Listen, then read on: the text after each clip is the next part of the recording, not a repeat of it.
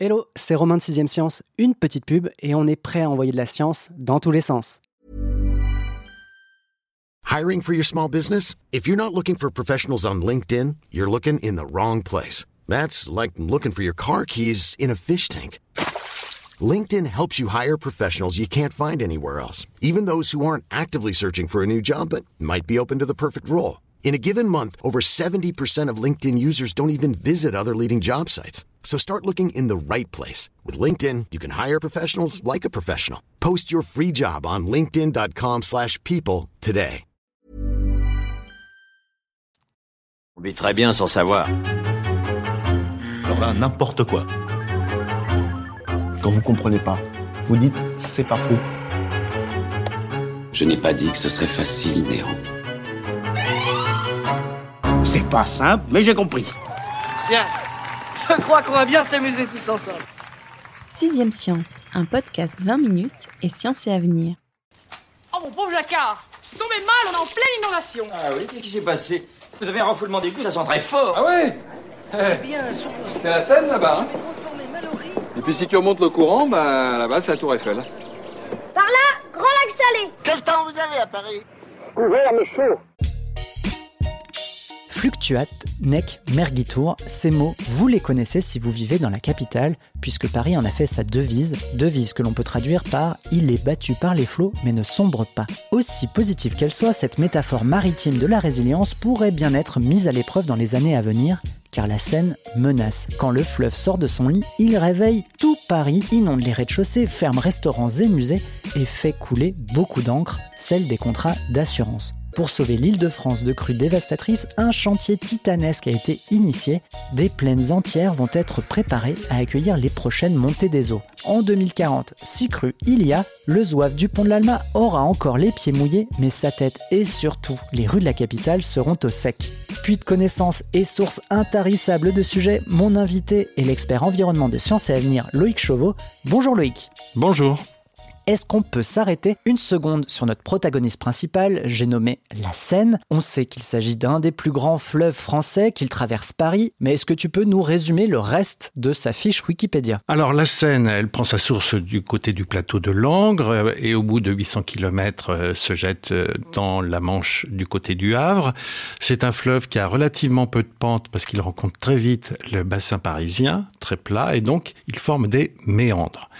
Et ces méandres, c'est vraiment le, la caractéristique de la Seine. Les méandres, c'est les zigzags encore. Voilà, c'est hein c'est tout à fait tous ces tours et détours que la Seine fait avant et après Paris, encore plus après, entre Paris et Rouen et jusqu'à la mer, euh, ce ne sont que des virages. Alors j'ai dépeint une sorte de Mmh. scène d'apocalypse hein, en introduction. La vraie question, c'est est-ce que la Seine fait davantage de crues ces dernières décennies qu'elle n'en a fait auparavant et va-t-elle en faire davantage dans les décennies à venir? Alors, c'est difficile à dire. De toute façon, la fréquence des crues est un phénomène qu'on mesure avec un certain nombre de critères. Il y a des crues euh, de moyenne importance qui ont une fréquence de retour de 10 ans, c'est les crues décennales, bien connues d'ailleurs des gens qui construisent dans des zones inondables. Et puis il y a des crues plus exceptionnelles, et ça c'est les crues d'occurrence centenales, et celles-ci évidemment sont d'une puissance beaucoup plus forte. Il faut savoir qu'une crue, on ne peut pas faire grand-chose contre ce phénomène, dans la mesure où l'eau est incompressible. Un mètre cube, c'est d'eau, on ne peut pas le réduire. On peut compresser l'air, mais on ne peut pas compresser l'eau. Mhm. C'est ça qu'il faut bien comprendre. Donc quand elle arrive par millions de mètres cubes, il faut de la place. Et elle prend la place et on ne peut rien faire contre. On peut mettre une digue et à ce moment-là, on va essayer de la contenir. Mais à un moment ou une autre, il y aura des passements. Oui, c'est ça. C'est cette eau, il faut bien la mettre quelque part. quoi. Exactement. À quel point ces crues de la Seine sont-elles dangereuses? Alors j'ai entendu parler de crues historiques hein, qui ont vraiment fait beaucoup de mal à Paris, mais est-ce qu'elles sont si dangereuses que ça, ces crues? Alors je me rappelle de 2016 et 2018, hein, je crois pour la dernière. Tout à fait, mais si on doit faire vraiment un retour en arrière, c'est la crue de 1910 qu'il faut constater. En 1910, le fleuve n'est aménagé que sur sa partie aval, c'est-à-dire que le cours a été creusé entre Paris et Le Havre pour que les bateaux puissent remonter. La Seine est à ce moment-là une vraie autoroute à bateaux. En 1910, il y a plu énormément au cours de cette année-là. Et on s'est aperçu qu'on avait un apport d'eau qui a été monstrueux et pendant plusieurs mois, Le printemps 1910, ça a duré plus de deux mois. Toutes les rues de la capitale ont été inondées. Pour vous donner une idée, on faisait de la barque à l'opéra. Ouais, ok. Et ça, c'est le, ça a été le, le choc, un peu en quelque sorte, en se disant attention, nous avons une, une, capitale, nous avons des commerces, nous avons des biens, nous avons des, des usines, parce qu'à l'époque, euh, Paris était très industrieuse. Et euh, la Seine peut être un danger, peut détruire tout ça. Il faut faire quelque chose. Donc on a, à partir de 1910, commencé à essayer de réfléchir à réduire ces crues. Mmh. Et la solution qu'on a trouvée, c'est de créer des barrages très en amont, bien avant Paris, pour retenir l'eau et pour, quand on a trop de l'eau en excès, on les retient dans ces lacs de retenue. Et puis une fois que la crue est passée, eh bien, on va relâcher ces eaux. Mmh. Ce système, on a mis longtemps à le construire. Le premier barrage a été construit en 1949, a été inauguré en 1949. Donc vous voyez, entre 1910 et 1949, il s'est passé deux guerres mondiales qui n'ont pas arrangé le travail des ingénieurs, ça c'est sûr, mais c'est d'énormes boulots. C'est un travail énorme de construire comme ça des lacs de retenue avec une dérivation des flots, l'aménagement du lac, le retour de l'émissaire au, au fleuve. Et donc il y en a comme ça sur la Seine, sur ses affluents, Lyon, l'Aube et la Marne. Ces quatre ouvrages, c'est ce qui sert actuellement à écréter les, crues. Il y a un problème qui a été très rapidement identifié après la fin de l'inauguration du dernier barrage en 1990, c'est que sur Lyon, le barrage de la Pansière est très très en amont. Et donc derrière, il y a tout le bassin versant de 10 000 km qui n'a pas de retenue de crue. Et donc le problème qui a été identifié, c'est que les eaux de crue de Lyon, quand ils se rejoignent avec ceux de la Seine, ça provoque une vague qui peut effectivement être très destructrice pour Paris et la région parisienne. Entre 49 et 90, on a construit ces barrages, mais qu'est-ce qui s'est passé entre 49 et 90 Eh bien, il s'est passé le développement de la capitale. Pendant toutes ces décennies, et c'est des décennies de reconstruction, Paris a grossi. Paris a construit sur les bords de ses fleuves, de la Marne, euh, de la Seine, les biens se sont accumulés. C'est-à-dire qu'aujourd'hui, si on avait une crue de 1910, les dommages seraient beaucoup plus importants qu'ils ne l'ont été en 1910. Et donc, ça oblige effectivement à repenser les choses. Allez, capitaine, cap sur Paris Radio Paris, bonjour Venise sur Seine, il y avait même les gondoles. Est-ce que euh, le réchauffement climatique participe aussi, entre guillemets, à ce euh, nouveau dispositif qui est titanesque, hein, avec des budgets, on va le dire, assez colossaux, pour que, en gros, on se dise, en 2020, on lance un chantier qui va prendre 20 ans, comme bah, justement, tu, tout à l'heure, tu parlais d'un barrage qui a mis quasiment 40 ans à arriver. C'est quand même une décision qui est très importante, j'imagine, pour une capitale. Euh, exactement. Le, les modèles climatiques ne sont pas très clairs sur ce qui va se passer au niveau des précipitations, au niveau des températures. Tout ça est très clair, les températures vont monter, il n'y a pas de souci là-dessus. Mais ce signal sur les précipitations n'est pas évident. Mais de toute façon, des crues décennales ou centenales, ça veut dire bien que ça va revenir, que mmh. ce phénomène-là va revenir. Avec une fréquence accrue ou pas, on n'en sait rien. Mais de toute façon, il faut s'y préparer. D'où le projet, le mastodonte, dont le chantier a démarré là cette année, qui est en gros d'aménager des plaines mmh. où la Seine pourrait se déverser en cas de crue. Voilà. Alors, vous dites mastodonte, c'est pas mastodonte. Au contraire, on a voulu faire quelque chose qui soit beaucoup plus naturel que les barrages de rétention des eaux qui, ont été faits durant le, durant le XXe siècle. On s'est dit, bon, on a un problème avec Lyon, il faudrait faire en sorte qu'on puisse retenir les eaux de la Seine pour laisser passer les eaux de Lyon. Et une, une fois que les eaux de Lyon seront passées, on pourra à ce moment-là relâcher les eaux de la Seine. Comment fait-on? Alors on ne va pas reconstruire des barrages. Il a été envisagé à un moment de faire des espèces de petites retenues sur toutes les rivières coulant vers Lyon. C'est-à-dire de ne pas faire de grands ouvrages, mais des petits. On se dit, tiens, on va fermer tel affluent de Lyon, tel autre, etc. On va retenir l'eau un petit peu comme ça sur des micro-surfaces. Puis on s'est aperçu que c'était difficilement gérable. Donc on s'est dit, on va faire un grand aménagement sur la bassée. La Bassée, qu'est-ce que c'est? C'est une plaine alluviale qui est située entre Montreux et Bray-sur-Seine, entre Nogent-sur-Seine. Okay. C'est une plaine qui, est, qui, a une histoire assez étrange. D'abord, elle, a été, elle a été complètement rectifiée dans les années 70. Auparavant, on avait donc nos fameux méandres, nos fameux virages. Et puis, dans les années 70, il a été décidé de rendre la Seine navigable jusqu'à Bray-sur-Seine. tout simplement parce qu'il y avait un trafic potentiel qui était important, principalement de céréales et de matériaux de construction. Parce que qu'est-ce qui s'est passé? Une fois qu'on a eu calibré et qu'on a rendu la Seine toute droite, on s'est retrouvé avec des zones alluviales sur les côtés, libres d'eau. Hmm. Et dedans, il y avait plein de sable et de gravier. Et donc, tout le BTP, il y a une grande partie de Paris, des routes de Paris, des bâtiments de Paris qui ont été construits avec ce sable et ce gravier qui a été tiré de la bassée. Et on a fait quoi? De grosses carrières, des gros trous qui sont aujourd'hui complètement noyés parce qu'évidemment, la nappe alluviale, la nappe en dessous du fleuve, la nappe d'eau est remontée. Hmm. Donc à la fin de l'exploitation, quand les, pompes de, les pompages de, de, des exploitants se sont arrêtés, l'eau est remontée naturellement. Et donc cet espace est complètement artificiel. Vous avez un fleuve tout droit et à côté des gros trous d'eau creusés par l'homme.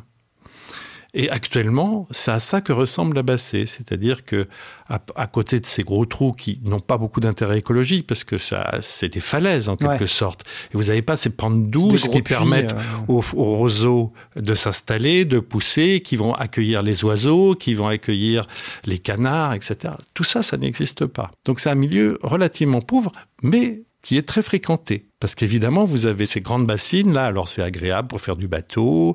Il y a plein de tourisme. Oui, tu parles même d'un paysage un peu à la À canadienne. la euh, canadienne, tout à fait. assez atypique, hein, puisqu'on est quoi? On est une centaine, même pas une centaine de kilomètres 100, 110 km de Paris. Ouais.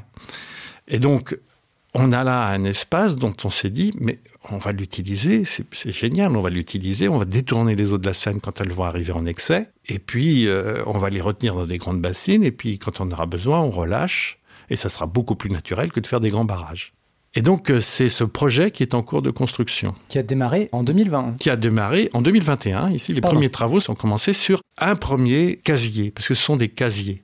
Le premier casier, par exemple, c'est 6 km de digue à peu près, de 4 à euh, 4,5 mètres de hauteur. Quand il y aura de, de l'eau en excès dans la Seine, pomper cette eau et la, et la remplir dans la bassine, tout bêtement. Une Ah. bassine assez conséquente quand même. hein. Le, le premier casier construit, c'est 10 millions de mètres cubes. Ça fait un paquet de piscines Ça olympiques. fait hein. un, un paquet de piscines olympiques. J'ai pas fait le calcul, mais ça en fait pas mal. Je crois que c'est 4000 hein, piscines olympiques.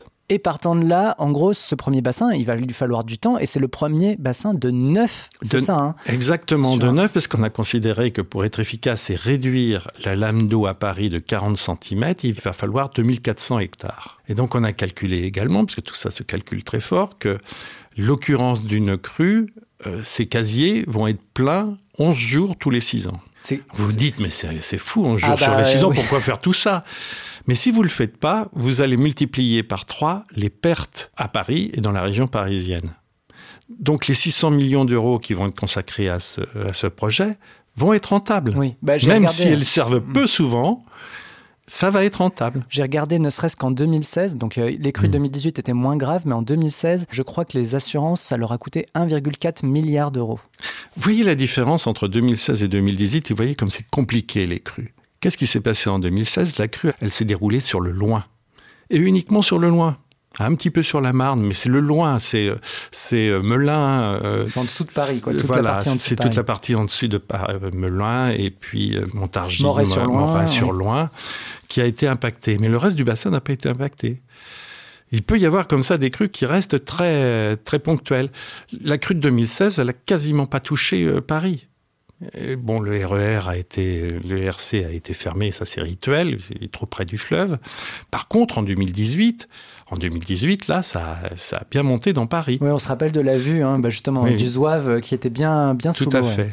Qui, en- qui en a vu d'autres et qui a vu plus haut surtout. Vous savez, le Nil est un fleuve capricieux, hein, de temps en temps tumultueux, de temps en temps paresseux. Je ne sais pas si vous connaissez d'ailleurs ce très beau poème égyptien sur le Nil, justement, et qui fait Nil, Nil, Nil. C'est vrai que ça, c'est quand même un point qui est quand même assez fou, c'est de se dire que tous ces moyens et ces 20 ans de travaux hein, euh, qu'il y a devant nous ne feront baisser le niveau de l'eau en cas de crue que de 40 malheureux centimètres. Oui, mais ces 40 cm, il ne faut pas les imaginer en hauteur, il faut les imaginer en largeur. Ouais. C'est autant de moins qui ne va pas s'étendre dans la capitale. Et avec les barrages, ça fait un mètre. Et c'est autant de rues, de magasins qui ne seront pas touchés. Encore une fois, l'eau est incompressible. Et euh, c'est vrai que cette solution, tu l'as dit, elle s'oppose à des solutions préexistantes euh, comme les barrages et elle a des vocations même écologiques. En tout cas, c'est comme ça que la présentent euh, ses partisans. Est-ce que tu peux nous dire justement en quoi cet aménagement de bassin, c'est quand même des travaux qui sont assez conséquents, comment ça peut être écologique, sachant qu'il y a des pompes? Oui, ce que dit l'aménageur, l'établissement public de bassin, c'est ben on va en profiter justement pour restaurer ces milieux qui sont très abîmés et notamment ces digues, elles vont avoir des pentes, on va mettre des roseaux dessus, on va en profiter pour faire des zones de nidification notamment d'espèces de, euh, rares comme la sterne grain. On va euh, protéger aussi le muscardin qui est un petit rongeur qui a l'étrange habitude de vivre dans les arbres. Ainsi, on va réhabiliter le milieu. On va faire un vrai travail euh, d'écologie. Au cours de, l'enquête publique là, qui a eu lieu en 2020, ce sont les écologistes qui se sont posés des questions en disant justement quand on pompe de l'eau avec des grandes pompes dans un fleuve pour les mettre dans une bassine, ce n'est pas une solution naturelle.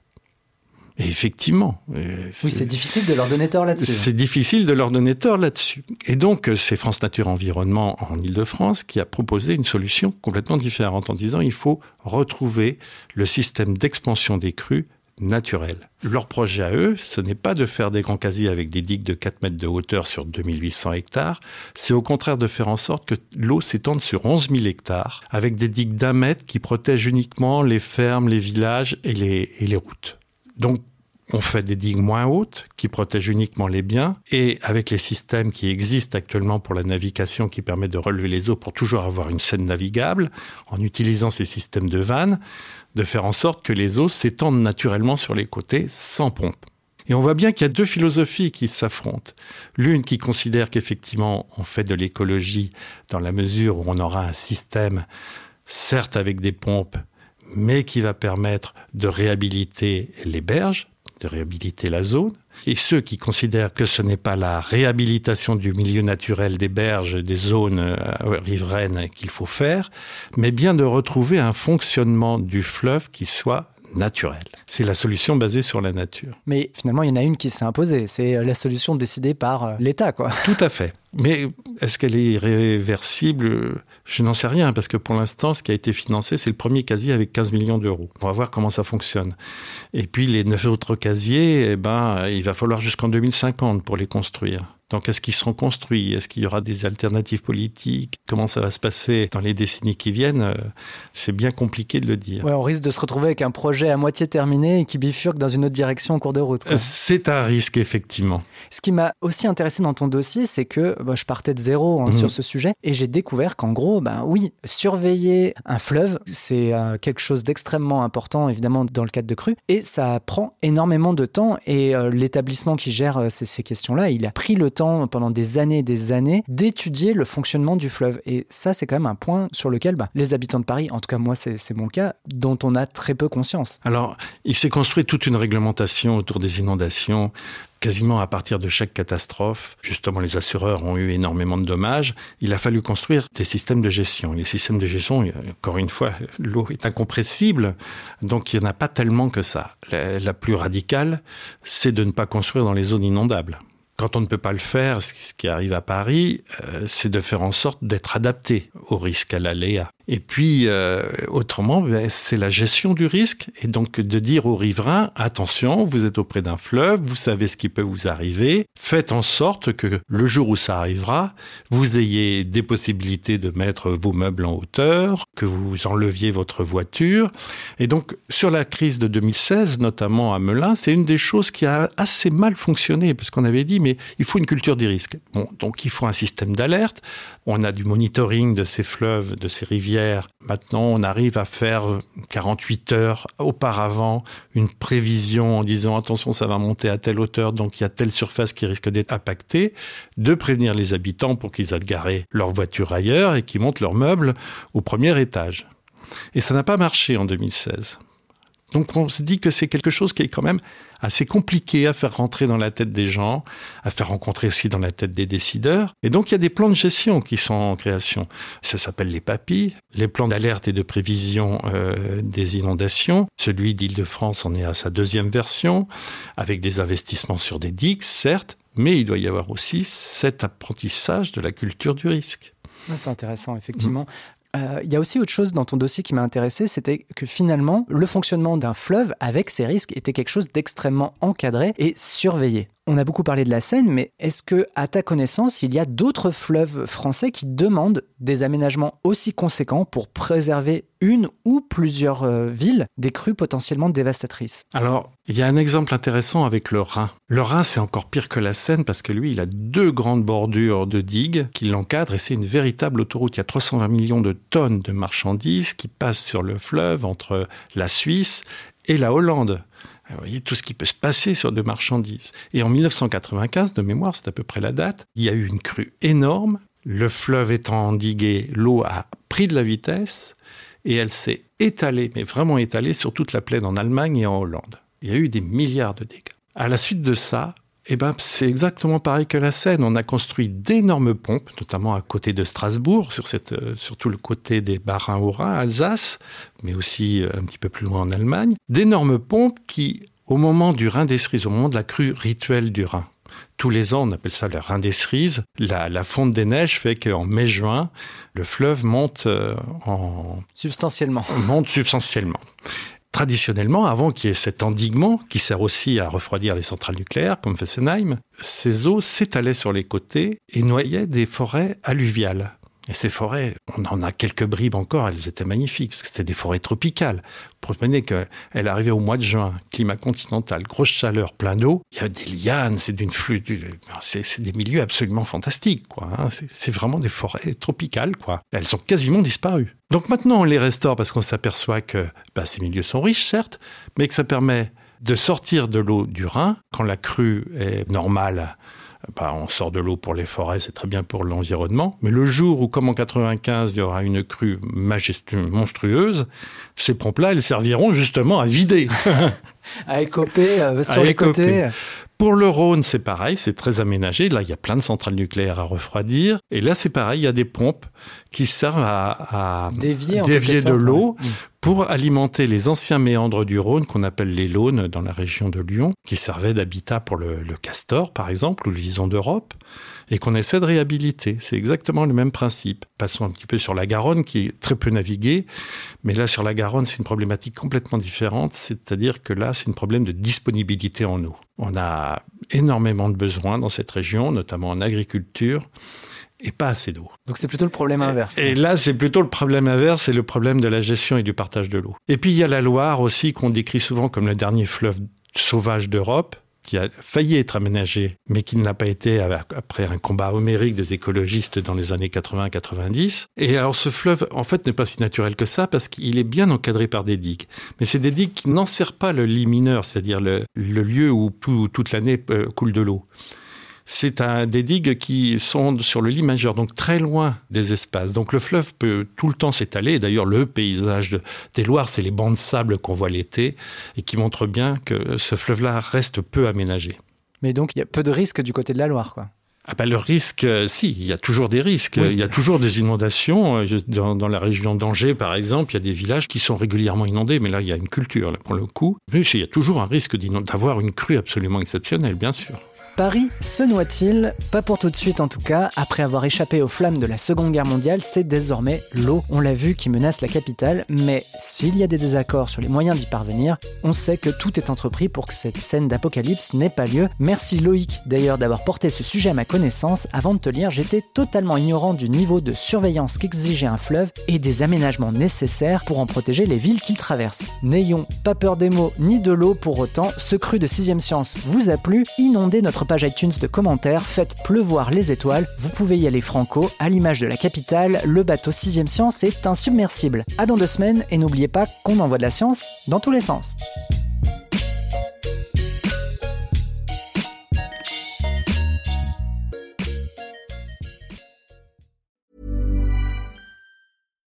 Deserves the best, and there's no better place to shop for Mother's Day than Whole Foods Market. They're your destination for unbeatable savings, from premium gifts to show-stopping flowers and irresistible desserts. Start by saving 33% with Prime on all body care and candles. Then get a 15-stem bunch of tulips for just $9.99 each with Prime. Round out Mom's menu with festive rosé, irresistible berry chantilly cake, and more special treats. Come celebrate Mother's Day at Whole Foods Market. Here's a cool fact a crocodile can't stick out its tongue. Another cool fact you can get short term health insurance for a month or just under a year in some states. United Healthcare short term insurance plans are designed for people who are between jobs, coming off their parents' plan, or turning a side hustle into a full time gig. Underwritten by Golden Rule Insurance Company, they offer flexible, budget friendly coverage with access to a nationwide network of doctors and hospitals. Get more cool facts about United Healthcare short term plans at uh1.com. On ne va pas se quitter comme ça. Vous avez aimé cet épisode? Sportif, généraliste, sexo ou scientifique, varié mais toujours bien informé. Découvrez les autres podcasts de la rédaction 20 minutes sur votre application d'écoute préférée ou directement sur podcast au pluriel.20minutes.fr.